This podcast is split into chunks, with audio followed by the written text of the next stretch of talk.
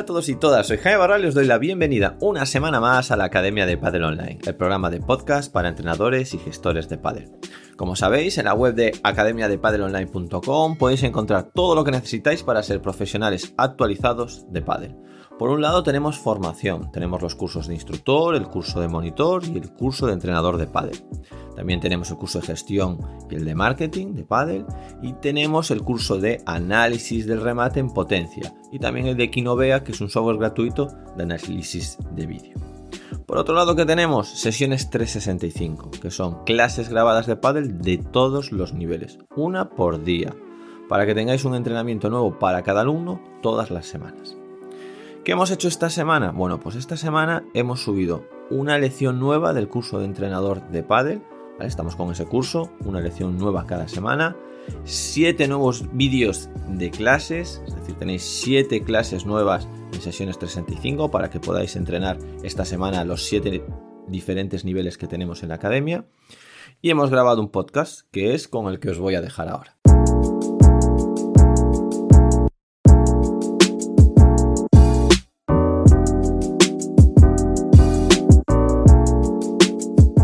Esta semana en el curso de entrenador hemos estado viendo la carga de entrenamiento, estamos en el módulo de planificación y os traigo aquí al podcast un, tema que ha salido muy interesante, que es el tema de la intensidad, del volumen, la intensidad táctica, ¿no?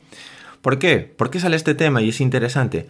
Porque generalmente cuando vosotros estéis metidos en rendimiento y le llevéis llevéis a un jugador, a un jugador, a una pareja, la planificación, qué entrenar, cuándo entrenarlo, cómo entrenarlo, todo esto va a estar muy influenciado por la parte condicional. ¿Por qué? Porque es en lo que más se sabe, lo que más estudiado está. Si tenéis un preparador físico vas a saber mucho de eso, porque en, ciencias relativas física del deporte se, aprende mucho de eso, en teoría del entrenamiento. Pero va, va a estar muy fundamentada y vamos a estar muy centrada en la parte condicional. Eh, claro, pero vosotros los contenidos, de lo que más sabéis, es de la parte quizá más técnica, más táctica, y no tanto de la parte condicional. Entonces, ¿dónde vais a meter esos contenidos en una planificación básicamente como si fuese para un atleta, que es lo que os van a traer de fuera? Eh, pues va a ser muy complicado. Saber qué entrenar, si os hacen, una, por ejemplo, un ATR, que meter en la fase de, acumulación, porque el preparador físico dirá, bueno, yo os voy a sacar a hacer volumen, a sacar a correr, a hacer pesas en el gimnasio, una fase más de acumular, de acumular, de acumulación general. Entonces, la gran diferencia que vamos a tener, y es importante, entre la parte condicional y la parte más técnica, más táctica, va a ser los tipos de fatiga. Es decir, si centramos nuestra planificación en la fatiga condicional, nos vamos a ir a una fatiga más fisiológica. Es decir, me canso por correr, me canso por hacer fuerza, me canso en la parte de la velocidad. Y vamos a hablar de volúmenes e intensidades con esos parámetros. Por ejemplo, en la resistencia, pues el volumen va a ser el número de kilómetros que haga y la intensidad en el tiempo que lo haga. Por ejemplo, un maratoniano pues tiene un volumen muy alto y la intensidad es muy alta, obviamente, los profesionales, pero es más baja la intensidad que un corredor de 100 metros lisos, que tiene una máxima intensidad porque corre muy rápido, pero su volumen no es muy alto, solo corre 100 metros. Pero eso a nosotros no nos va a valer, eso no es pádel. De eso no es exactamente de lo de eh, nuestra especificidad, de lo que nosotros sabemos, de lo que somos profesionales. Nosotros te hablamos de otro tipo de fatiga. Nuestra fatiga va a estar más relacionada con la fatiga mental. Y entendedme bien esto de fatiga mental.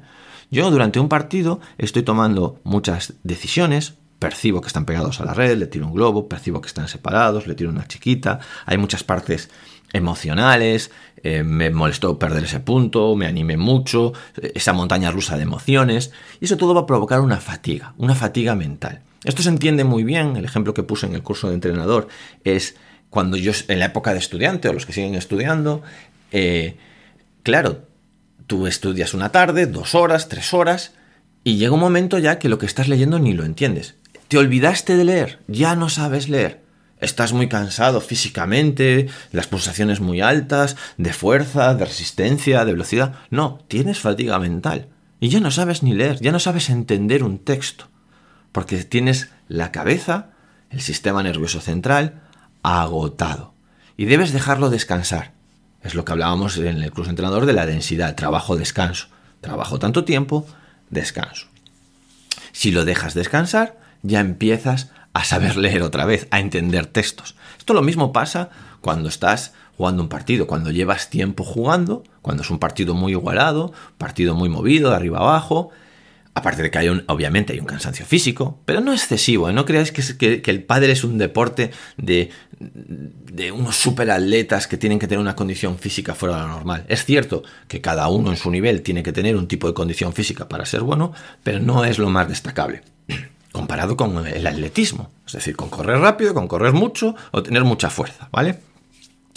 Entonces, estás cansado mentalmente y haces cosas que no tocan. No tocaba pegar a esa, no tocaba tirar el passing, no tocaba hacer la chiquita, no tocaba, no tocaba, no tocaba. Es decir, tienes al entrenador loco, porque estás jugando muy desordenado, tomas muy malas decisiones, probablemente relacionado con que percibes mal, con que decides mal, con que, tu técnica ya se está deformando, es decir, ya no, no tienes esa coordinación que tenías al principio y hay una fatiga del sistema nervioso central, fatiga mental, ¿vale? Entonces, cuando hablamos de entrenamiento táctico, lo más importante va a ser la fatiga mental. Y nosotros tenemos que entender las fases que se ven en el curso de entrenador, de si más volumen, más intensidad, la época del año, a, cuántos en la semana antes de la competición, lo vamos a tener más relacionado con esa fatiga mental. Y esa fatiga mental, ¿cómo, cómo se consigue? O cómo no se consigue. Es decir, cómo. Imaginaros, si nosotros hacemos una finalización sacando la pelota, pues yo que sé, trayéndonos la pelota, y yo te tiro un carro, ya sabes que no me gusta tirar carros, pero te tiro un carro y te traes la pelota, percepción, decisión, no hay nada. No va a haber mucha fatiga mental. Podremos tener fatiga. Al final siempre está el volumen, ¿no? Aunque la percepción y decisión sean muy bajas, si hago horas de remate, pues haré con la cabeza como un bombo y me descoordinaré. Pero en principio va a haber un cansancio físico, pero no va a haber en percepciones y en decisiones, porque no las hay. A medida que vamos metiendo percepciones y decisiones, se va haciendo más complejo y van a empezar los errores de tomas de decisión. Por ejemplo, ¿cómo hacemos más complejo un entrenamiento? Pues uno es los momentos. Si, si recordáis esto de los momentos, en el pádel era el saque, el resto, el fondo, la transición red, la red, la transición fondo. Es decir, si yo monto un ejercicio donde unos están en fondo, otros están en red y no haber transiciones, es más simple que un ejercicio donde pueda haber globos y va a haber un cambio de transición. Van a tener que estar utilizando lo que se utiliza en la red, pero me van a echar para el fondo y ahora tengo que jugar desde el fondo. ¿Vale? ¿Cuál sería el más complejo? Bueno, pues cuanto más nos acerquemos a la competición, más complejo es. Estoy en la red, o sea, un, un saque, un resto, juego de fondo, hago un globo, subo a la red, es decir, hago transición red, juego en la red, me tira un globo, o sea, juego en la red, después me tira para atrás, hago transición fondo y vuelvo a jugar en el fondo. He pasado por todos los momentos, he tenido que jugar en todos los momentos, haciendo cosas muy distintas, muchas percepciones, muchas decisiones. Eso va a aumentar el número de errores. A medida que hagamos más complejidad táctica, va a aumentar el número de errores. Si solo jugas en red, veréis que fallo menos. Si solo jugáis en fondo, veréis que fallo menos, porque son siempre las mismas decisiones. Pero claro, he aumentado las decisiones del resto, he aumentado las decisiones de jugar en el fondo, he aumentado, he ido sumando, he tenido que coger la red, he estado el punto, no por el número de golpes, porque a lo mejor si contáis el número de golpes de yo juego siempre en la red, comparado con el número de golpes de todas esas transiciones, imaginaos 20 golpes hace mi la pareja, ¿vale? Una de las parejas. Si todos son en un momento del juego van a ser menores por el número de percepciones y decisiones, ¿vale? Porque siempre es lo mismo, es más fácil de decidir, es un sí no, ¿vale? Luego los sistemas, es decir, sin esos distintos momentos, yo lo aumento sistemas, sistemas era como nos colocábamos, si los dos en línea, si uno más adelantado, si otro más, más retrasado, si los dos juntos. Entonces, si hay distintas maneras de colocarse en ese juego, ¿vale? Si estamos en red, pero cuando yo, cuando yo saco, mi compañero se pega a red, pero cuando hago segundo saque se pone un poco separado. Cuando estamos construyendo estamos en línea, pero cuando yo tiro una buena bola, él se pega. Si exigimos en esa tarea, en ese estímulo, que haya más sistemas de juego, más complejo lo volvemos. Luego las tácticas, recordar los, los, los principios del juego y los subprincipios. Es decir, pues cuando estoy en red eh, puedo conservar, construir, finalizar, cuando estoy en fondo contener, controlar, presionar. Luego están los contraataques para la red o los contraataques saliendo eh, red fondo. Y, luego hay mil maneras de finalizar. Por cuatro, por tres, dejada, traérsela. ¿Cuántas más? Imaginaros, si en un eh, ejercicio, en un juego, yo les mando construir moviendo al rival, jugándoles contrapiés, bajándole las pelotas, jugándole a los pies, acercando al rival, tirándole en tensión, jugándole a la valla, las paredes. Si meto muchísimos, que esto sería imposible que se diese todo en la, misma tarea o en el mismo punto. Más decisiones tienen que tomar y más percepciones. Cuando tiro la valla, cuando me traigo la pelota, cuando finalizo, es más complejo. ¿Vale? ¿Qué más cosas hacen compleja, complejo? La naturaleza táctica. Si es individual o en pareja. Siempre empezando por individual, es decir, el 1 contra 1, el 1 contra 2, el 2, el, el 2 contra 1 y el 2 contra 2. ¿Vale? Eso lo hace más complejo. Al final, que estén cuatro, y si fuese un deporte de 3, de 5, de 6, de 8, cuantos más compañeros y más rivales, más complejo es. Es decir, el 1 contra 1, el 1 contra 0, que es el carro, es lo más simple, el 1 contra 1 sería lo siguiente, que es más complejo, ¿vale? El 1 contra 1. Después vendría el 2 contra 1, el 1 contra 2 y el 2 contra 2, ¿vale? Esto nos haría, es decir, si nosotros queremos hacer algo muy complejo, una tarea muy compleja, es decir, sería, oye, sacáis, subís a la red, después hay una transición fondo, o sea, imaginaros una evolución en todo el punto, donde haya distintos momentos de juego, donde haya sistemas, donde haya distintas tácticas y donde estemos jugando pues dos contra dos, dos parejas.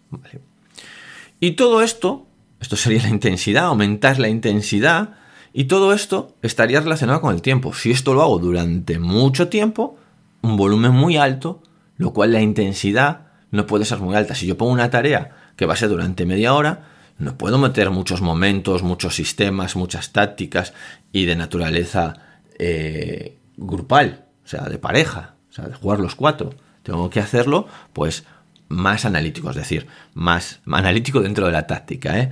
Pues solo, una, solo un momento que sea red fondo, o sea, uno en la red, otro en el fondo, el sistema es decir que estén los dos en línea, las tácticas es vamos a trabajar, eh, buscar solo, vamos a buscar la valla eh, y hacerlo individual al principio, ¿vale?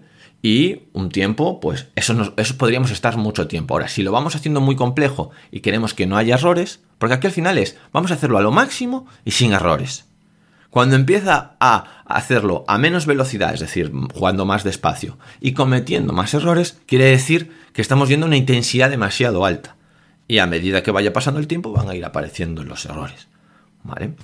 Yo sé que ahora sí es un poquito rollo todo esto, pero eh, ya sabéis que estos podcasts son cada vez más complejos, o sea, buscamos eh, elevar el nivel, abrir la mente y que todas esas cosas eh, que tenéis en la cabeza, pues eh, salgan a la luz y que penséis que el entrenamiento no es tirar un carro de bandeja, ¿vale? Es muchísimo más complejo que todo esto. En otros deportes esto está muy evolucionado, en el pádel se está evolucionando y la idea es que recorramos todo ese camino juntos. Ya sabéis, si queréis saber más de esto, más específico, más ordenado, pues no, yo os recomiendo que os hagáis el curso de entrenador, que ahí lo estamos viendo con tranquilidad y detalle y resolviendo todas las dudas. Bueno, espero que os haya gustado y hasta aquí el podcast. Adiós.